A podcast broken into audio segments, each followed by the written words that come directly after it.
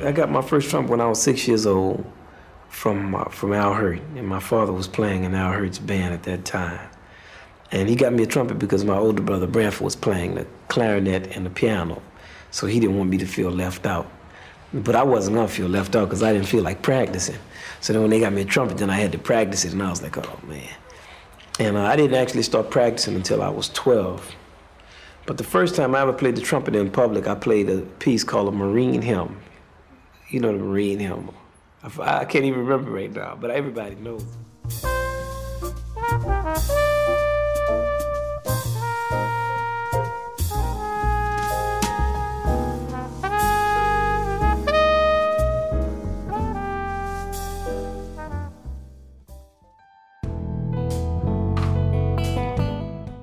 Olá! Outra vez por aqui? Acho que já nos vamos conhecendo melhor.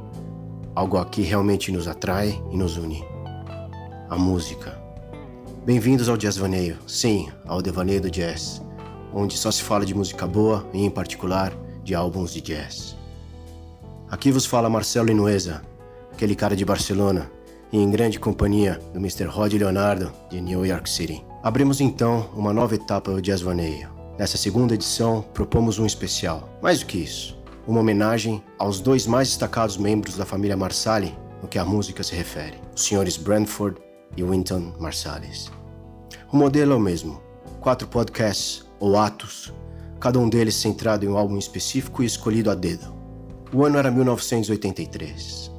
Winton se consolidava como novo expoente do jazz, aquele jazz de gradações mais arraigadas, mas não somente como um virtuoso trompetista, e sim principalmente por sua capacidade inventiva e renovadora. Think of One é uma ode ao esplendor jazzístico das décadas anteriores, um álbum primoroso e sem complexos de um já maduro artista de somente 22 anos. Bem-vindo assim ao primeiro podcast da série especial em quatro atos, dedicada aos irmãos Marsalis.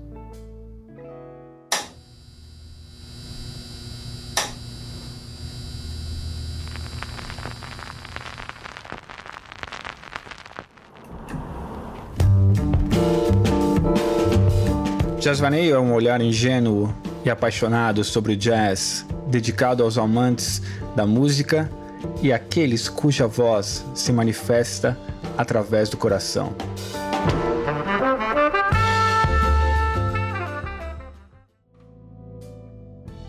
E vamos começar o nosso primeiro episódio falando do Winton Marsalis, que é o segundo mais velho, uh, e o seu disco Think of One, um disco lançado em 1983, uh, ah, produzido inclusive por ele, numa época que o Winton ainda tinha somente 22 aninhos, Rodney, 22, e um disco gravado e mixado no Media Sound em Nova York. Antes da gente prosseguir, uma breve introdução das pessoas que aqui uh, estamos compartilhando nossos momentos de confinamento e de, de loucura. Eu, Marcelo, uh, Marcelo Linuesa, uh, direto de Barcelona, a Catalunha, Espanha. E do outro lado do Atlântico, em Nova York, nosso amigo Rodney. Rodney, como vão as coisas, meu amigo? Fala, Marcelo. Fantástico. Estamos aqui né, nessa, nessa loucura toda, nesse momento bizarro que o mundo vive. Mas tudo bem, cara. Graças a Deus, está tudo em ordem aqui. Bem-vindo, obrigado para todos por estarem ouvindo esse podcast. Boa noite, boa tarde, bom dia. Mas o Winter é um cara que, porra, eu, eu já tenho tendo contato com ele agora mais recentemente, né? Eu, eu, conheci ele quando era jovem, mas não assimilava toda a complexidade daquele desse menino de 22 anos, né? Ele estava muito à frente do meu tempo, eu também estava com 20 e pouco. E estou mais agora ouvindo recentemente, né? É o cara que eu estou mais agora entendendo. Ótimo. E que bom que a gente possa abrir essa nova porta às pessoas que estejam interessadas e, e queiram dedicar tempo à, à, à música, né? A música dessas duas é, desses dois artistas tão relevantes nos Estados Unidos, né? E, e falando do, do, Think of One, Rodney, é um disco, como eu disse, lançado em 83, ele era muito jovem ainda, e falar um pouquinho de onde veio o Winton, né? Ele é um, é um, é um, é um cara, ele é o segundo de seis filhos, na verdade, né? O mais velho é o Branford, que já falou, e desde muito jovem ele já meio que assustava entre aspas, pela sua habilidade, enfim, musical, sua percepção e sua sensibilidade musical, né? Então, você ter uma ideia, com os 18 anos, ele já saiu em turnê com Art Blakey e Herbie Hancock, né? É, pela Europa e com 18 aninhos, né? Falando um pouquinho mais tarde, para vocês terem uma ideia, já em 87, passando um pouquinho no tempo, né? Ele foi ele, ele foi convidado para ajudar, né? Um, um, uma proposta musical do Lincoln Center nos Estados Unidos, né? Para trazer a cultura do jazz num ambiente mais clássico. Né? E essa iniciativa foi tão bem sucedida que depois foi criado um, um departamento dentro do Lincoln Jazz, ah, dentro do Lincoln Center, é, focado em jazz, e depois isso acabou se transformando inclusive numa entidade à parte, como empresa à parte dentro do Lincoln Center, dedicada exclusivamente ao jazz e à cultura do jazz e as, os seus crossovers, digamos, com o mundo do blues, o mundo da, da música clássica, né, uh, nos Estados Unidos, e o, o Winton Marsalis acabou, inclusive, dirigindo e, e, liderando isso até hoje. Ele é o máximo diretor, o máximo responsável uh, por essa instituição. Né? Uh, voltando um pouco para o Think of One, já um pouco contextualizando, é um disco que foi premiado, ganhou o Grammy, pra você ter uma ideia, ele tinha 22 anos na época, com o melhor disco instrumental de jazz. E o mais curioso ainda é que no mesmo ano ele acabou sendo premiado pelo mesmo Grammy, mas no âmbito da música clássica, né? interpretando os uh, concertos para trompete de Haydn, Hummel e Mozart, por exemplo. Né? E foi a primeira vez na história que isso aconteceu. Né? Isso é, é, é, muito, muito interessante, emblemático do que realmente representa o, o Winton para a música americana já tão jovem, né? E o mais curioso é que no ano seguinte, ele com 23 anos, acabou ganhando os mesmos dois prêmios, tanto no âmbito jazzístico como no âmbito clássico, né? Então é, é espetacular. E para fechar um pouco essa parte biográfica, que eu acho que é relevante, ele é um cara extremamente envolvido com a parte da educação musical nos Estados Unidos, né? Não só como professor de universidades, mas ele também teve, eu tenho, uh, eu não sei se ainda se mantém, um programa de televisão e rádio chamado Young People's Concerts. E provavelmente na linha do que o grande Leonard Bernstein uh, fazia nos anos 40, anos 50, trazendo a música clássica à TV, fazendo programas para jovens e, e, e, crianças dos Estados Unidos para interpretarem e escutarem música clássica. Mas enfim, mais para vocês terem, para nós termos, digamos, a dimensão do que é esse esse músico, né? Depois a gente vai poder falar um pouquinho mais sua época mais avançada no, no, próximo disco a gente vai, vai explorar, mas é essa a ideia que eu gostaria de, de compartilhar com vocês. E Rodney, uh, quanto à banda, os músicos que colaboram nesse disco, uh, você poderia dizer alguma coisa sobre eles?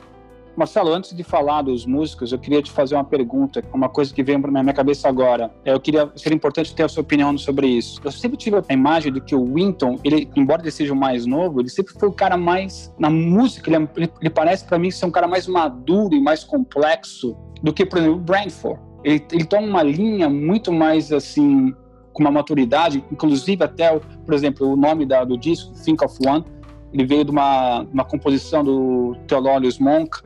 É, Exatamente.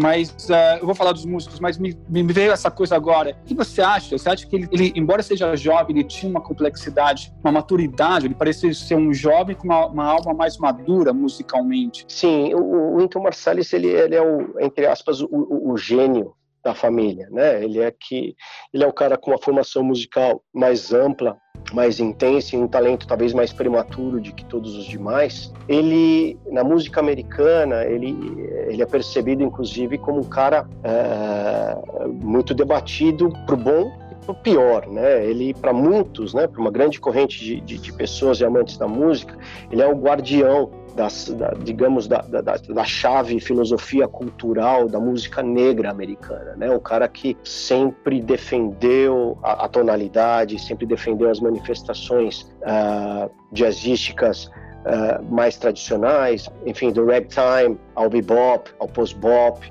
e, e, não flertou muito com, com a parte de, de, de, de, free jazz ou de música tonal mais complexa. Então, por esse lado, ele é, ele é tido como, eu dizia antes, um, um guardião é, conservador, entre aspas, de todo esse mundo cultural, né? Ele tem extensas obras e, e inúmeras obras que vão que vão nessa linha realmente, né? É, inclusive Blood, of, Blood the Fields, que é uma obra premiadíssima, é um triplo, um disco triplo, quase de três horas, uh, abordando musicalmente na questão da escravidão uh, negra, no, no, enfim, dos campos de algodão, enfim, nos Estados Unidos. Um disco muito premiado, um dia a gente pode até falar sobre isso. Mas, por outro lado, tem uma outra corrente que defende o contrário, né? Que diz, poxa, ele é um cara tão ortodoxo, né, um cara tão pragmático tão metódico, né, é, e tão rigoroso né, na sua abordagem, que ele acaba perdendo um pouco dessa alma jazzística da exploração, né, de jogar bola lá para frente. Sem dúvida alguma, exatamente, exatamente. De inovar, etc, etc, etc. Isso é bem claro. Não. Essas são, são as questões. Mas sim, ele, ele, dentro da família, eu acho que ele é o grande, a grande entidade hoje, viva e provavelmente seja um dos músicos mais relevantes nos Estados Unidos hoje em dia, sem dúvida. Mas vamos falar dos músicos desse então, disco. Vamos falar, então vamos lá. Então vamos começar então com Bom, começar quem, quem produziu o álbum rapidinho, vou dar uma, uma lista técnica. O álbum foi produzido por um cara chamado, chamado George Butler. Ele foi o produtor executivo desse disco, mas ele foi, o disco foi coproduzido pelo, pelo Winton. mesmo. Exatamente. O Winton foi trompete, arranjador e, e, produtor, seguido pelo Brandon Marsalis, que foi soprano e tenor no sax.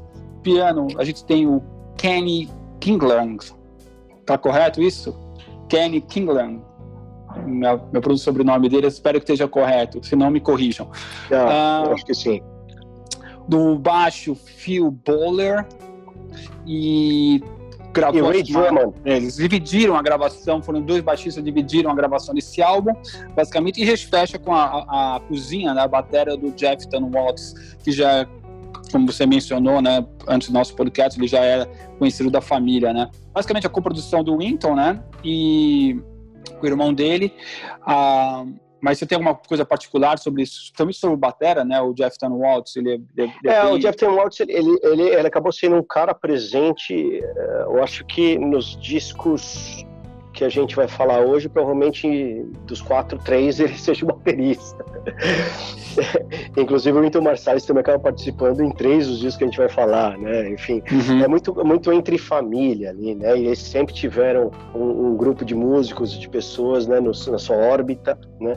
É, com, com as quais eles sempre colaboraram fluentemente, né? Mas você acha que o Brandon, o Brandford, ele foi aquela coisa de do irmão mais velho foi dar uma uma ajuda. Não, pelo, pelo, contrário, é, é, mas sabe, porque é, é, é curioso. eu, eu, eu, ia falar isso Você vai parte... gravar um disco, então deixa eu, eu, eu te dar uma. Não, mas eu ia falar, mas eu ia falar no, na, no, no, próximo disco do, do, do Brandford, porque é, é justamente o Brandford integrou o primeiro quinteto do Marsalis, que inclusive primeiro quinteto é esse que a gente que está no Think of One, né? Uhum. Ainda que tenham dois baixistas, né? Mas é, é, já uma estrutura de quinteto mais ou menos fixa, estabelecida. E o Brandford foi convidado a participar. Então, quem estava já na dianteira, ainda que mais novo, na verdade a diferença deles é de um ano, né? Um é de 60, outro é de 61. Mas quem estava na dianteira já era o Winton, né? E ganhando os prêmios, já tão jovem, etc. Uhum. Então, o Brandford, sem dúvida, né? Ele baixou as orelhinhas, entre aspas, como um bom é, irmão e, e, e, nesse sentido modesto, né? Falar, uhum. eu vou, vou, colaborar e vou participar do quinteto do meu irmão mais novo. Mas, mas eu queria, uh, Rodney, uh, saber de você, como, como, poxa, como, como, esse disco chegou, como Cinco of One chegou a você? Eu vou, eu vou ser super sincero aqui, eu vou abrir meu coração, até, aliás, quem ouvir isso talvez me odeie, mas quando eu li a capa desse disco, eu falei, puta, ele tava com uma, aquela, o óculos dele, a roupa, sabe? Cinco of One? É, yeah, isso. Ah, a capa é terrível. A capa é terrível. Não, não, mas. Não, não eu, eu, eu, assino embaixo, a capa é muito feia. Não, não, não, mas eu não tô nem analisando na coisa estética. Eu olhei assim e falei, puta, esse é aquele, aquele cara metidinho, arrogante, músico de jazz americano, tal, todo cool, tudo. Então, eu já. Eu, eu era jovem também, né? Eu tava numa fase super rock and roll.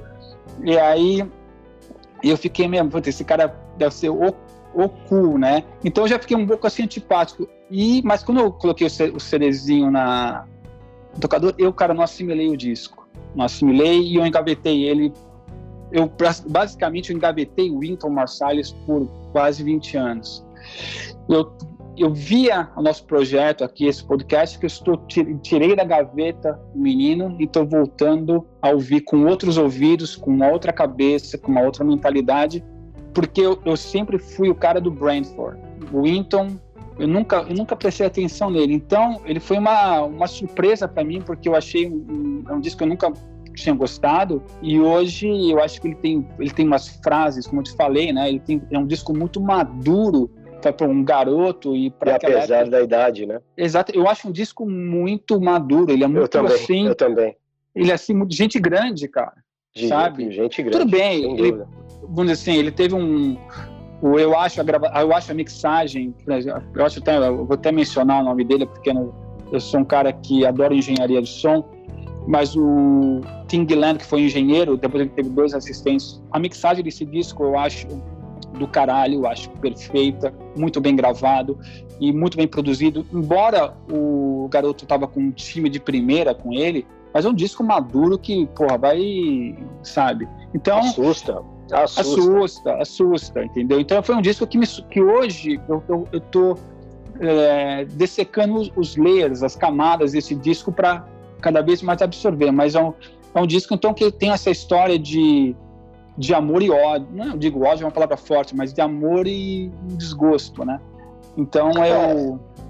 Fala, sim, sim, eu concordo contigo, eu concordo contigo. É, é, esse é um disco que chegou para mim, é, fazendo um paralelo com o teu caso, é, já nos anos 2000, né, o, o, prévio, né, eu conheci um, um, um amigo, é, uma pessoa chamada Hamilton, vou até mencionar, se um dia ele escutar isso aqui, porque ele é doente por Milton Marsalis, é, nós trabalhávamos juntos com a indústria farmacêutica, visitávamos médicos e tal, e ele já tinha me falado sobre o Winton Marsalis, era doente, né? Uhum. E, e, através dele eu conheci é, é, o Winton, inclusive ele mandou, teve um amigo dele que foi para os Estados Unidos, e falou, poxa, eu vou para os Estados Unidos, ele, ele vai trazer o, o the Fields, né? Enfim, o trio, você quer um? Não, mas, não, se você não quiser, eu vou pagar para você que você tem que ter esse disco, tal, não sei o que, essas coisas maravilhosas, né? Que os amigos às vezes trazem para nós. E e a minha primeira percepção, é, que o primeiro disco que eu vi foi justamente o Blood no Fields, que é um disco complexo, super difícil super, de, é. de, de, de, interpretar. Mas eu falei, caralho, aí tem, tem muito conteúdo, tem um cara, tem uma coisa grande aí, tem, um, tem uma coisa realmente importante atrás. E eu acabei indo atrás de outros discos, né? Eu cheguei no Think of One e, e não foi paixão à primeira vista, não foi, né? Talvez pela mentalidade, o que você falou antes faz todo sentido, né? Um pouco de maturidade nossa, não só dele, né? Porque eu acho que ele com 22 anos estava muito mais maduro do que Sim, muita gente por sem aí. sombra de dúvida. E, e para mim não aconteceu também no começo. Isso aconteceu com, com, com o que deve ser feito em qualquer disco de jazz. Eu acho que qualquer disco é, realmente interessante, né? Que ele vai demandar uh, dedicação, tempo e, e, carinho, né? Mas eu peguei no final das contas nessa mesma época, cara, uh, uh, mais carinho, o, o, interesse por ele, porque ele fez um show em São Paulo em 2000, em novembro, dia 24 de novembro de 2000, uhum. no Teatro Municipal liderando evidentemente a Jazz at Lincoln Center Orchestra, que ele é o diretor e máximo responsável. E, e fui e assisti esse show, cara, e aquilo me ganhou, né? Eu vi a postura dele uh, gerenciando e dirigindo essa, essa orquestra e, e a, o primor. Aliás, eu acho que a primor é a palavra que define as obras do Milton Marsalis do ponto de vista técnico. São impecáveis, de doer. A gente vai falar sobre outro disco depois dele. É que uhum. dói o tamanho da competência, dos arranjos, da composição, enfim, do, todo o aspecto né, metódico da, da, construção e elaboração musical. Esse cara tá num nível e outra. Ele controla o instrumento dele, enfim, tecnicamente, acho que de, desde todos os pontos de vista. Né? Depois é o debate do feeling, depois é o debate emocional, da carga emocional que ele consegue trazer à sua música. Isso é uma outra história, mas do ponto de vista compositivo, para mim é, é, um cara quase ímpar, eu acho, no mundo do, do, do jazz uh, atual, né? Mas o Think of One, Roger, não sei se você concordar comigo, é um disco de jazz clássico, bebop Sim, porque nós temos com várias brincadeiras de post-bop, né? Inclusive, uhum. se a gente entrar no mérito das músicas, a gente vai achar o primeiro quinteto do Miles Davis e o segundo quinteto do Exatamente. Miles Davis, nas suas duas fases, né? O segundo quinteto do Miles Davis também tem uma fase já sugerindo né, o que vinha nos 70 com, com, com, o Fusion, mas não é um disco sem grandes preocupações vanguardistas, né?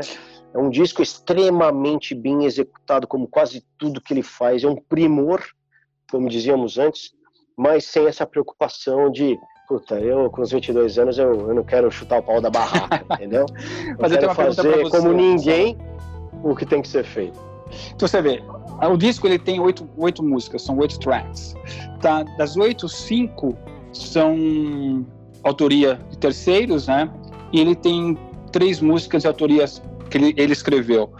Um, e até depois eu quero deixar uma, uma menção rosa, eu quero falar dela, da Melancolia, né, do Kellington, eu sou um grande fã do Kellington, nós vamos fazer um podcast do Kellington, embora ele seja do mainstream, mas ele... É tem, necessário. Tem, Não, mas necessário. Winton também é do mainstream, Winton também é do mainstream. É, e... Então, mas voltando, então são, na sua opinião, Marcelo, o disco tem oito, cinco de terceiros e três músicas escritas por ele.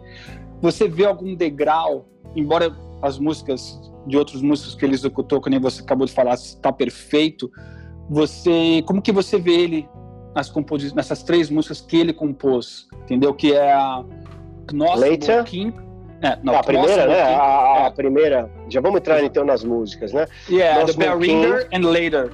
Exatamente, e Later. Vou falar primeira uh, sobre o Nosmo King, por exemplo, que abre o disco, né? Uhum. inclusive, se eu tivesse que pegar minhas três prediletas desse disco, essa seria a segunda, né? Ou estaria entre as três, eu não sei, depende uhum. do dia, ela vai ser a primeira, a segunda ou a terceira, mas enfim.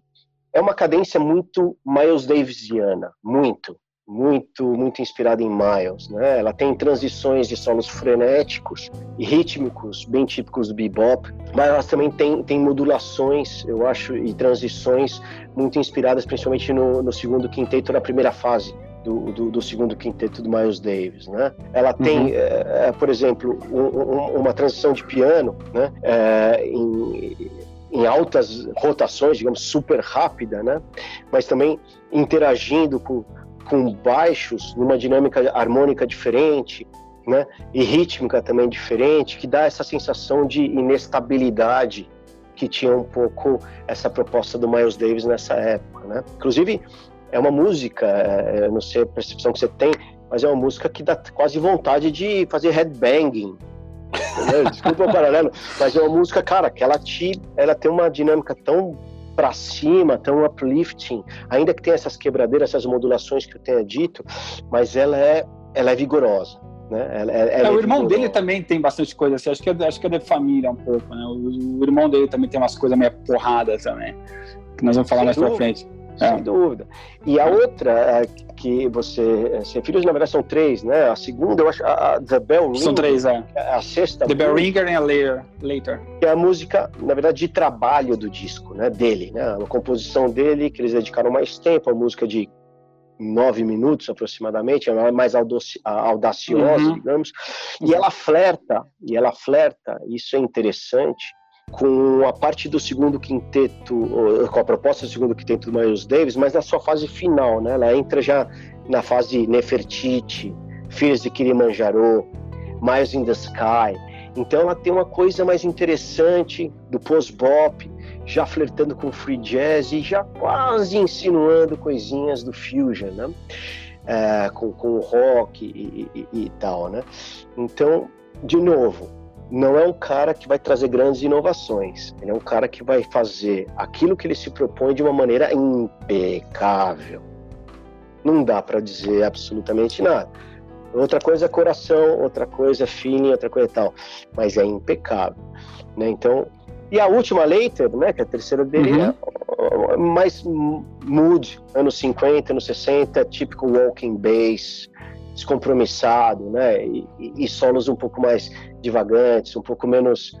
Não, um disco que perturba, né? Essa, essa é um pouco a definição. Você pode ouvir esse disco inteiro e, e, e, você não vai ficar perturbado, porque ele não incomoda, ele não, ele não traz, enfim, elementos de, que geram, geram dificuldade. Essas são, enfim, minhas reflexões sobre, sobre essas músicas compostas por ele, mas para fechar, antes de passar a pelota para você, e eu vou ficar com três menções, uh, três músicas que eu acho que são as mais legais. A primeira eu já disse, a segunda é a própria segunda música do disco, chamada Fúcia. É, essa seria a minha é também. Espetacular. Música composta minhas, pelo, três, yes. pelo Kenny Kirkland, que era o pianista que também trabalhou com, com muita uhum. gente, inclusive com o irmão, que faleceu em 98. Né? É, Lee Robin. Exatamente.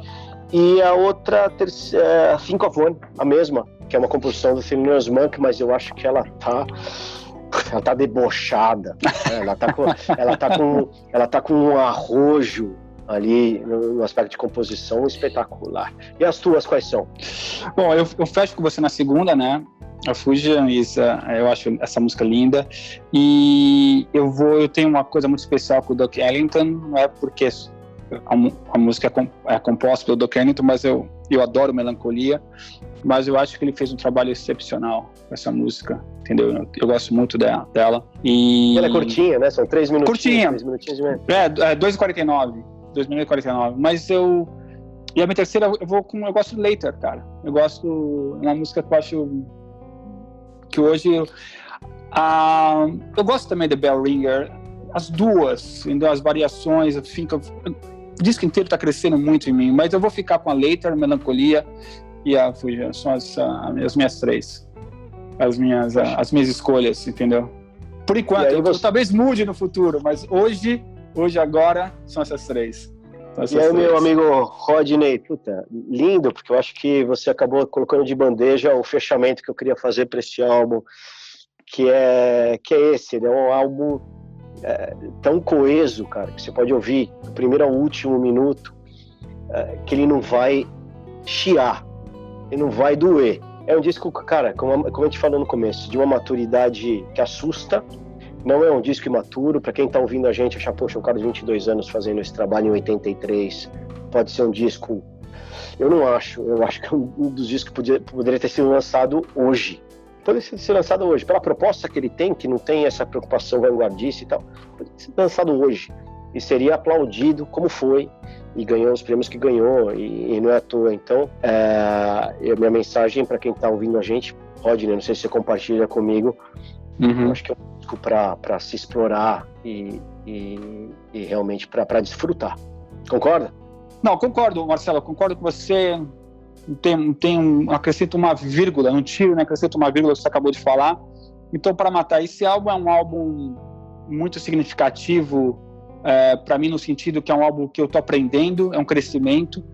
Que eu reitero, é um álbum que para mim eu não tinha maturidade de ouvido e psicologicamente para entender esse álbum, mesmo que seja um álbum que ele tem uma, ele não é um álbum é, inovador, um álbum a qual está quebrando barreiras, mas é um álbum extremamente bem executado e a forma como ele toca as, as notas, as frases, as interpretações dele dos covers foi uma coisa que tava, eu acredito que para a época estava um pouquinho acima, um pouquinho além do, do normal, um pouquinho fora da casinha da época. Então, a, a Head of His Time, entendeu?